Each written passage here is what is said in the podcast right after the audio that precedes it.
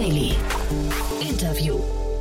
Herzlich willkommen zurück zu Startup Insider Daily. Mein Name ist Jan Thomas und wie vorhin angekündigt, Maurice Codier ist bei uns, Co-Founder und CMO von Study Smarter.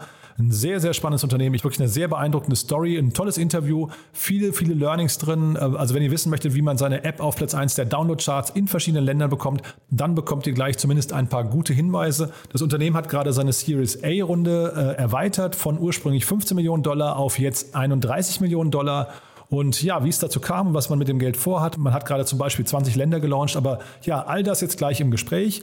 Kurz noch der Hinweis auf die weitere Folge nachher. Um 16 Uhr geht es weiter. Dann ist Nam Truong bei uns, der CEO und Co-Founder von Stable Energy, ein Unternehmen aus München, das sich dem Batteriespeichermarkt gewidmet hat. Hat auch gerade eine Finanzierungsrunde abgeschlossen über insgesamt 4,5 Millionen Euro. Und ja, das von UVC-Partners und dem Smart Energy Innovationsfonds von Energie 360 aus der Schweiz. Auch ein sehr spannendes Unternehmen, das dann wie gesagt um 16 Uhr hier auf dem Kanal. Ja, so und jetzt genug der Vorrede, kurz noch die Verbraucherhinweise und dann geht es auch sofort los. Startup Insider Daily. Interview. Cool. Ja, also ich freue mich sehr. Maurice Codier ist hier, Co-Founder und CMO von Study Smarter. Ähm, hallo Maurice. Hallo, vielen Dank, dass ich da sein darf. Ja, freut mich auch sehr. Und ja, erstmal Glückwunsch zu eurer, ja, ich weiß gar nicht, darf man sagen Runde oder Erweiterung der Runde wahrscheinlich ist richtiger, ne? Ja, genau. Wahrscheinlich Erweiterung der Runde. Also wir hatten ja schon unsere Series A äh, vor ein paar Monaten und jetzt haben wir es einfach verdoppelt, ähm, wie gesagt, weil wir die Möglichkeit dazu hatten und da auch einfach nochmal mehr Gas geben wollten. Mhm. Also das heißt, in Summe sind es wahrscheinlich so um die 30 Millionen, die ihr eingesammelt habt, ne? Korrekt, genau. Also es sind ungefähr 31 Millionen US-Dollar. Wahnsinn, ja. Ähm, ich habe mir so ein bisschen eure Seite auch mal angeguckt. Vielleicht erzählst du mal selbst, was ihr macht, weil äh, das klingt ja. so, als hättet ihr einen ziemlichen Lauf gerade. Das stimmt, das stimmt, aber es ist auch ein bisschen dem Produkt geschuldet, weil es auch einfach so universell anwendbar ist. Also Study Smarter grundsätzlich ist eine inhaltsunabhängige Lern-App, die wirklich den gesamten Lernprozess von Studierenden, aber auch Schülern ähm, abdeckt. Also was bedeutet das? Das bedeutet eigentlich, dass man als Lernender oder als Lernende ähm, jegliche Art von Inhalte selbst erstellen kann, selbst lernen kann, sich challengen kann, mit anderen sich connecten kann. Man hat einen Lernplan und so weiter und so fort. Ähm, aber im Grunde, im Grunde ist es so, dass wir eigentlich äh, diesen All-in-One-Ansatz fahren, äh, weil wir glauben, dass das einfach die richtige Lösung ist und da auch, äh, dass man datenbasiert den gesamten Lernprozess individualisieren kann. Also du kannst dir so vorstellen, dass es historisch gesehen äh, diese Apps gab oder diese Plattformen gab, die sich auf einzelne Steps im Lernprozess konzentriert haben, zum Beispiel eine Karteikarten-App, ähm, eine Plattform, wo man Lerninhalte geteilt hat. Und wir probieren, ähm, wenn man es einfach sagt, alles zu kombinieren und alles auf einer Plattform zu haben, damit man auch diese Synergieeffekte zwischen den jeweiligen Schritten hat. Wir haben jetzt hier in den letzten Tagen immer wieder mal über äh, quasi diese beiden Tendenzen, Bundling und Unbundling gesprochen. Das heißt, ihr seid quasi eher so im Bundling und versucht möglichst viel genau. unter ein Dach zu bekommen, ja? Genau, genau, das stimmt. Und äh, erzähl doch mal vielleicht eure, eure Zielgruppe. Wie findet ihr euch? Und vor allem, ich habe versucht herauszubekommen, was die, also wie ist euer Geschäftsmodell? Was zahlen die denn eigentlich? Ich habe da irgendwie ja. mehrfach gelesen, es ja. kostet nichts, aber das kann ja nicht stimmen. Äh, ja, teilweise. Teilweise stimmt das sogar. Aber ich, ich erkläre es einfach mal. Also unsere Zielgruppe ist so circa zwischen 14 und 28, also ähm, ungefähr 50-50 geteilt zwischen Personen, die noch in der Schule sind und Personen, die im, im Studium sind. Äh, die entdecken uns vor allem durch, äh, also durch organische Reichweite, also Referrals, Word of Mouth, ähm, auch sowas wie zum Beispiel SEO, wo wir jetzt auch ähm, enorm viel rein investieren, ähm, aber auch natürlich ganz klassische Paid Ads, wie zum Beispiel auf TikTok, ähm, wo, wo, wir mit Influencern zusammenarbeiten. Mhm. Und ja, ähm, die, also 99 Prozent der Funktionen, also eigentlich der Großteil der App, ist kostenlos. Warum können wir das so machen? Weil wir einfach mit Unternehmen, ähm, äh, eigentlich über, über 50 Prozent der DAX-Unternehmen arbeiten schon mit Study Smarter und integrieren ihre Employer Branding und Recruiting Optionen im Lernprozess äh, von den jeweiligen Lernenden. Ähm, das können die machen, weil wir einfach so ein wirklich einzigartiges Datenprofil haben von den Personen, die auf Study Smarter lernen und auch wirklich äh, einen integrativen Prozess da fahren und sagen können, okay, in BMW zum Beispiel, die sagen, ich möchte Informatiker jetzt für meine, äh, für meine neuen Positionen haben und die sollen jetzt an der TU München studiert haben, dann können wir zum Beispiel die BMW-Angebote genau im Lernprozess von diesen Studierenden ähm, anzeigen und auch zum Beispiel in Karteikarten integrieren, in, im Lernplan integrieren und so weiter. Und das ermöglicht natürlich, eine, äh, das ermöglicht natürlich, dass die Lernenden umsonst lernen. Wie, wie kamt ihr denn auf dieses Modell? Weil das ist ja relativ ungewöhnlich. Ne? Ich habe eben gerade, als du erzählt hast, kurz gedacht, ob ihr so ein bisschen eine Ecke auch seid wie Coach Hub, aber vom Modell her ist ja Coach Hub komplett anders. Da zahlt man einfach eine, ja. eine Flat Fee äh, pro Monat oder pro Jahr und hat dann quasi äh, Zugriff auf die Coaches dort. Ihr geht einen ganz, ganz anderen Weg. Warum, ist, warum, warum gibt es zwei so unterschiedliche Modelle? Warum sind die auch beide erfolgreich? Also ich glaube, wir, unser Hintergedanke ist gar nicht so kompliziert. Also ich glaube, wir wollten einfach digitale Bildung kostenlos machen und digitale Bildung auch verfügbar machen für alle Personen weltweit. Äh, und wir haben natürlich auch hunderte Interviews geführt und so weiter und so fort. Ein großer Painpoint für, äh, vor allem für diese Zielgruppe ist natürlich der äh, oder die Zahlungsbereitschaft. Ähm, und da haben wir uns natürlich überlegt, okay, wie können wir unser Produkt monetarisieren, ohne wirklich das Engagement der, der Nutzer zu limitieren. Und das war dann einfach ähm, das Modell, wo wir darauf gekommen sind. Und vor allem haben wir uns auch überlegt, okay, wie können wir die Datenlage, diese einzigartige Datenlage, die wir auf der Plattform haben, auch optimal nutzen und da vielleicht auch sogar einen Mehrwert schaffen. Also das ist ja nicht so, dass wir irgendwie störende Banner in Neonfarben da integrieren, sondern tatsächlich auch relevante Inhalte, wo der eine oder andere ähm, natürlich auch die nächste Karriereoption oder den nächsten Karriereschritt da ähm, machen kann. Mhm. Genau. Und was vielleicht ein wichtiger Aspekt ähm, wir haben absichtlich die Plattform einfach nicht eingeschränkt, weil wir gesagt haben, okay, wenn wir zum Beispiel, weiß ich nicht, äh, Geld verlangen, wenn man Karteikarten besser formatieren möchte oder Lerninhalte besser formatieren möchte, dann äh, schränken wir uns selbst ein eigentlich in der Qualität der erstellten Inhalte auf der Plattform. Das klingt jetzt so, als hättet ihr selbst relativ viel, sag mal, ähm, R&D betrieben, selbst viel, mhm. sehr, viel entwickelt, sehr kreativ. Das heißt, es gibt keine internationalen Vorbilder, an denen ihr euch orientiert? Ähm, doch, natürlich. Also es gibt schon internationale Vorbilder, an denen wir uns teilweise orientieren. Allerdings äh, sind es natürlich auch Insellösungen oder teilweise auch in, in, anderen, in anderen Bereichen. Ne? Also äh, wenn, wenn, wenn wir uns jetzt den Bildungsmarkt anschauen, dann gibt es tatsächlich keine Plattform, die wirklich alles so abdeckt wie wir. Allerdings gibt es schon Plattformen wie zum Beispiel Quizlet in den USA, die relativ stark sind, die halt ein speziellen Aspekt, zum Beispiel Karteikarten, relativ gut perfektioniert haben. Mhm. Jetzt ähm, habt ihr diese Finanzierungsrunde nochmal erweitert, ne, innerhalb von wenigen Monaten. Was waren denn jetzt so in den Investorengesprächen die Dinge, die am meisten begeistert haben? Ja, ähm, also vor allem das Produkt und das Wachstum und das Engagement der, der Personen. Also äh, momentan werden Millionen von Inhalten pro Monat von unseren Nutzern erstellt und die auch wirklich hochqualitativ sind und da auch so einen, einen viralen Aspekt äh, hervorrufen. Was aber besonders äh, cool war, vor allem jetzt nach unserer Series A, die wir initial vor ein paar Monaten gemacht haben, wir haben dann internationale Piloten gemacht und haben gesehen, okay, unsere ursprüngliche Hypothese, dass die, die Probleme im Lernprozess wirklich universell sind und jetzt nicht anders sind in Deutschland oder in, in Südafrika, sondern dass diese Probleme der Struktur, der Motivation und der Effizienz auch wirklich äh, ja, universell sind und, und, in jedem Markt gleich sind und dass wir mit Study Smarter und einer inhaltsunabhängigen Lösung dort eine sehr, sehr gute Lösung haben oder sehr gute Plattform haben, die anwendbar ist, hat sich da bestätigt und wir sind dann innerhalb von wirklich ein paar Tagen über, in über 20 Ländern in die Top-Charts gestoßen. Äh, da wurden wirklich hochqualitative Inhalte, zum Beispiel in Südafrika, in Peru, in Singapur erstellt. Und durch, durch diese erstellten Inhalte kam dann so eine gewisse Viralität in den jeweiligen Märkten, was natürlich sehr spannend war und wo wir gesagt haben, okay, jetzt ist eigentlich der Zeit, um nochmal mehr Gas zu geben, schneller zu sein und da auch die internationalen Märkte besser zu erschließen. Hm, das finde ich hochinteressant, muss ich sagen, was du gerade erzählst, weil wir, wir, haben ja hier immer wieder jetzt gerade auch während Corona natürlich hatten wir das Thema Digitalisierung der Schulen und auch Lehrpläne. Ja. Da ist ja an, an vielen Stellen hat man da ja gemerkt, dass die Schulen komplett outdated sind. Und äh, wie schaust denn du auf oder ihr auf, ähm, auf die Lehrpläne dann in verschiedenen Ländern? Das, das klingt ja jetzt gerade so, als würden die sich eigentlich oder könnten die sich eigentlich angleichen, wenn man das mal ein bisschen äh, rationaler betrachten würde. Ja, total, total. Also ich gebe dir recht.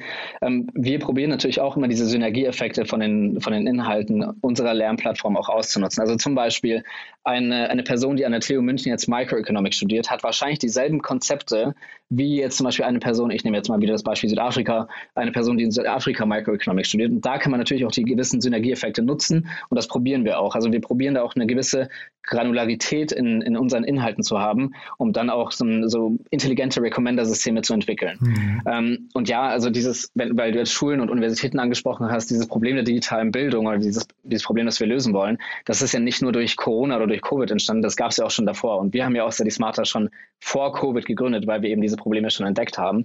Jetzt haben sie einfach nur noch mehr Attention ähm, durch die ganze Gesellschaft bekommen. ja, ja, absolut. Also die sind jetzt halt äh, bewusster geworden ne? und man genau. hat sich diese Defizite und auch vielleicht die Dringlichkeit gesehen.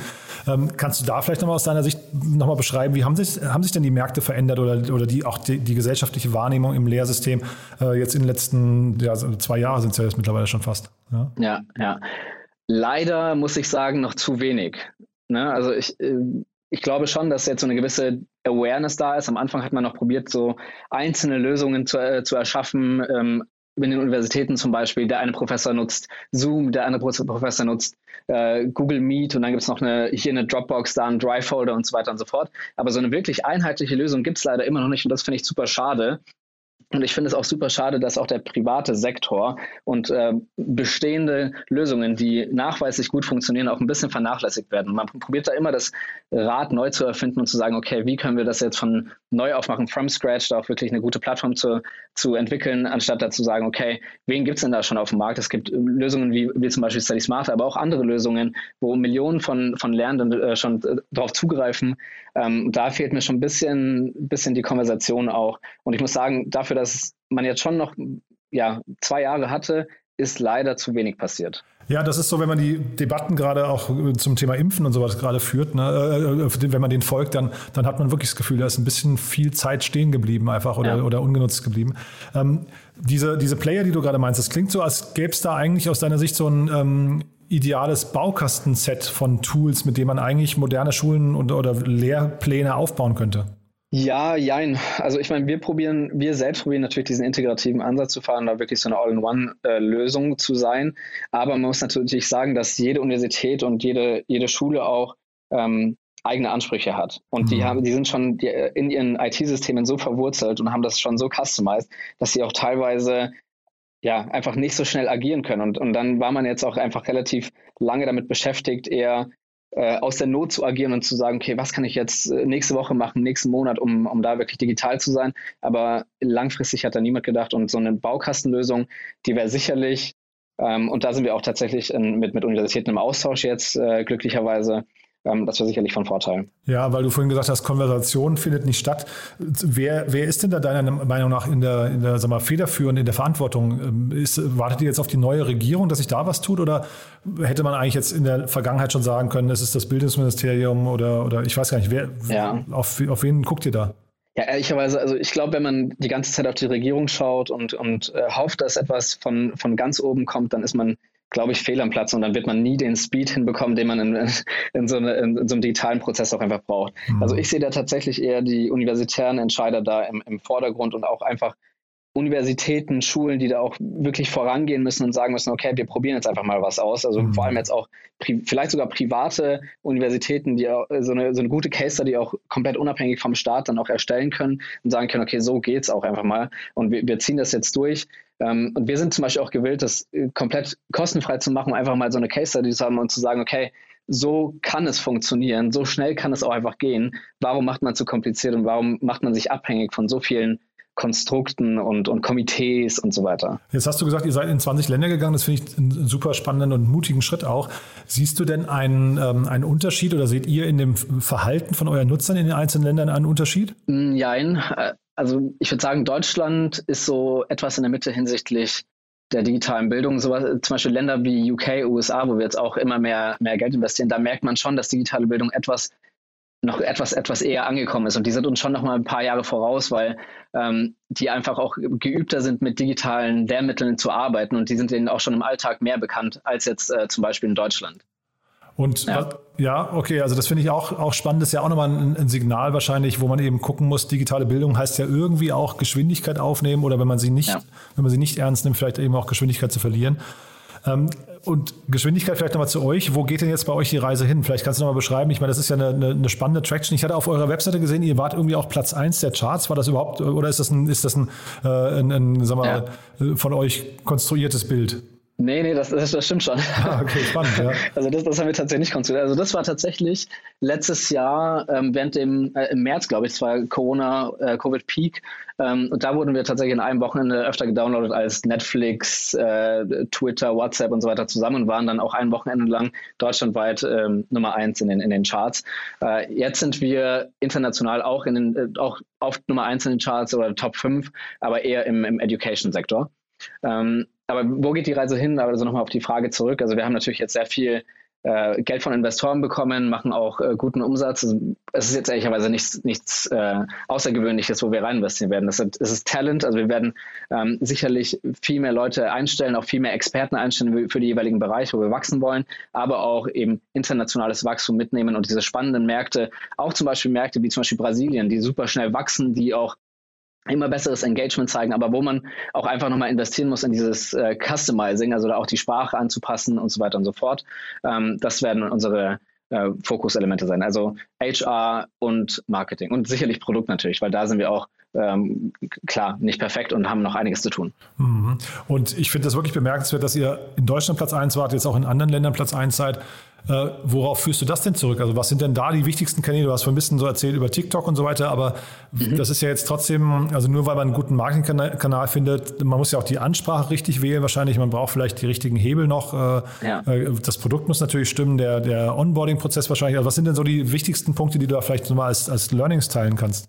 Also ich würde sagen, also das Wichtigste ist, dass man wirklich ein universelles Problem löst. Ne, also wir haben, hatten ja, wie gesagt, schon diese Hypothese, dass, dass diese Probleme im Lernprozess auch wirklich universell sind und dass zum Beispiel eine Person in Brasilien denselbe, dieselben Probleme im Lernprozess hat wie eine Person jetzt in, in München. Und das hat sich eben bestätigt. Und äh, wir machen eben das, äh, das Produkt nicht nicht so komplex und äh, entwickeln auch keine Lerninhalte jetzt per se im Fokus für die jeweiligen Regionen, ähm, sondern ich glaube, was der Vorteil bei uns bei Steady Smarter vor allem ist, ich kann jetzt morgen in einem komplett neuen Land advertisen und die Personen melden sich an, haben einen relativ einfachen Onboarding-Prozess und entwickeln ihre Inhalte selbst. Und wir können basi äh, dann basierend auf dieser einzelnen Person und den Inhalten, die diese Person erstellt hat, eine gewisse Viralität ähm, erstellen und da auch wirklich diese Inhalte nutzen, um andere Nutzer in dieser selben Region zu akquirieren. Also es ist etwas so eine Micro-Community, die sich selbst generiert und selbst bildet. Mhm. Ja, hochinteressant finde ich. Äh, zeitgleich, dann komme ich nochmal aufs Geschäftsmodell von euch zurück, weil mhm. das ist ja dann quasi eigentlich euer Bottleneck, ne? Weil der, äh, sag mal, die, die, ich verstehe das jetzt richtig so, die Nutzergewinnung ist für euch eigentlich gar kein Thema mehr.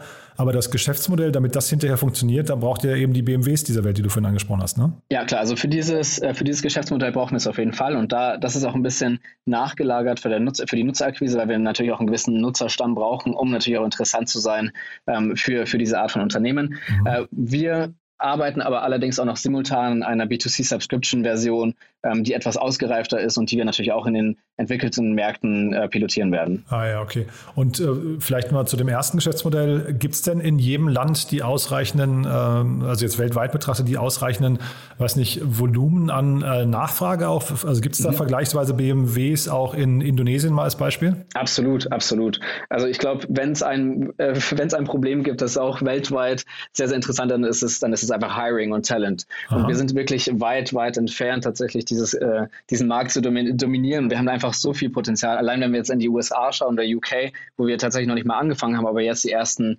äh, Salespersonen einstellen, dann haben wir dort einfach schon genug zu tun. Und ich glaube, da wird uns nicht langweilig in nächster Zukunft. Super, Maurice. Also klingt wirklich toll. Haben wir was Wichtiges vergessen aus deiner Sicht?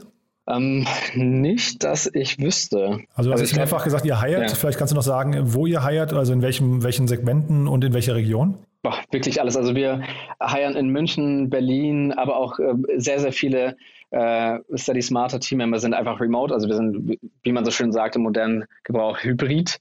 Ähm, heiern im, im Bereich Produkt, vor allem jetzt im UX, UI-Bereich, äh, Engineering, aber auch Marketing, weil wir auch extrem viel im im SEO-Bereich jetzt auch aufbauen wollen. Ja, äh, eine enorm spannende äh, Inhaltsmasse mit dem ganzen User-Generated Content, den wir kreieren. Und das ist, glaube ich, eine gute Challenge, aber auch eine Chance für jeden Marketer, aber auch für jede, jede Person, die einfach in dynamischen Produkten interessiert ist. Startup Insider Daily. One more thing. Präsentiert von OMR Reviews. Finde die richtige Software für dein Business. Ja, cool, Maurice. Dann sind wir erstmal durch, aber wir haben ja noch eine Zusatzfrage und zwar machen wir mit OMR Reviews eine Kooperation, wo wir unsere Gäste bitten, quasi unseren Hörerinnen und Hörern, tolle äh, Tools zu empfehlen, die sie entweder gerade entdeckt haben, Geheimtipps oder Sachen, die sie einfach mögen. Was hast denn du damit gebracht? Ja, erstmal vielen Dank, dass ich da sein durfte. Ähm, ich glaube, das Tool, das ich äh, empfehlen würde, ist tatsächlich AppRadar. das ist vor allem für die Person interessant, die natürlich mit B2C-Apps oder mit B2B-Apps grundsätzlich im iOS App Store oder Google Play Store ähm, hantieren. Und da finde ich einfach den Vorteil, dass man beide Plattformen auf, ja, auf, einer, auf einer UI hat und da auch wirklich diverse Funktionen hat, wie zum Beispiel, dass man die Reviews beantworten kann, dass man aber auch sehr gute Keyword Research für verschiedene Märkte machen kann. Also ich kann zum Beispiel für unsere Apps sehen, okay, ähm, nicht nur in Deutschland, sondern aber auch in Brasilien, Singapur und so weiter und so fort. Was sind denn die Keywords, wo ich drauf ranke? Ähm, aber auch was sind denn die Keywords, wo meine Competitor zum Beispiel ranken für Google Play und iOS? Also wirklich diverse Funktionen in, äh, in einer App, um, um dann auch meine App im, in den jeweiligen Apps das zu optimieren. Klingt sehr teuer, ne? Gar nicht mal so. Also es ist wirklich eher am unteren Spektrum. Also wenn ich jetzt zum Beispiel das mit SEO-Tools, für Recherchetools vergleiche oder mit anderen ähm, Tools, die wir nutzen für Product Analytics, dann ist es tatsächlich relativ billig. Das Segment One More Thing wurde präsentiert von OMR Reviews. Vergleiche Business Software mit Hilfe von tausenden echten Nutzerbewertungen. Alle weiteren Informationen auf omr.com/reviews. Ja, cool, Maurice. Also hat mir großen Spaß gemacht. Ähm, tolle, tolle Story bei euch. Ähm, ich würde vorschlagen, wir bleiben in Kontakt. Wenn es Neuigkeiten gibt bei euch, sag gerne Bescheid, ja? Das mache ich absolut. Vielen Dank, dass ich da sein durfte. Mich auch sehr, sehr gefreut. Startup Insider Daily, der tägliche Nachrichtenpodcast der deutschen Startup-Szene. So, das war Maurice Codier, Co-Founder und CMO von Study Smarter. Ich fand's super. Ich hoffe, ihr auch. Wenn dem so sein sollte, wie immer die Bitte, empfehlt uns gerne weiter. Wir freuen uns, wenn der Podcast von noch mehr Leuten gehört wird. Das motiviert zum einen uns, aber natürlich hilft es auch den Leuten, denen ihr den Podcast weiterempfehlt. Denn ihr wisst ja, wir besprechen hier die Innovationsthemen der Zukunft. Und ja, was gäbe es Schöneres für eure Freunde und Bekannten, davon ein bisschen mitzubekommen. So, dafür schon mal vielen, vielen Dank. Kurz noch der Hinweis auf unsere Sonntagsfolge. Ihr wisst ja, Startup Insider Read Only, unser Bücherpodcast, der jeden Sonntag jetzt schon zum 49. Mal kommt. Meine Kollegin Annalena Kümpel, ein wirklicher Bücherwurm, muss man sagen, hat jedes Mal tolle Gäste. Da war ja letzte Woche zum Beispiel Mirko Wolf Weigert, der CEO und Co-Founder von Fritz Kohler, der sein Buch Fritz gegen Goliath vorgestellt hat. Ein ganz, ganz tolles Buch, ein ganz tolles Gespräch. Ja, und jetzt an diesem Sonntag begrüßen wir Anna Schnell. Sie ist CEO von Movomind und hat das Buch Die Modern Work Tour, eine Weltreise in die Zukunft unserer Arbeit, äh, zusammen mit ihrem Mann geschrieben. Und das stellt sie uns vor.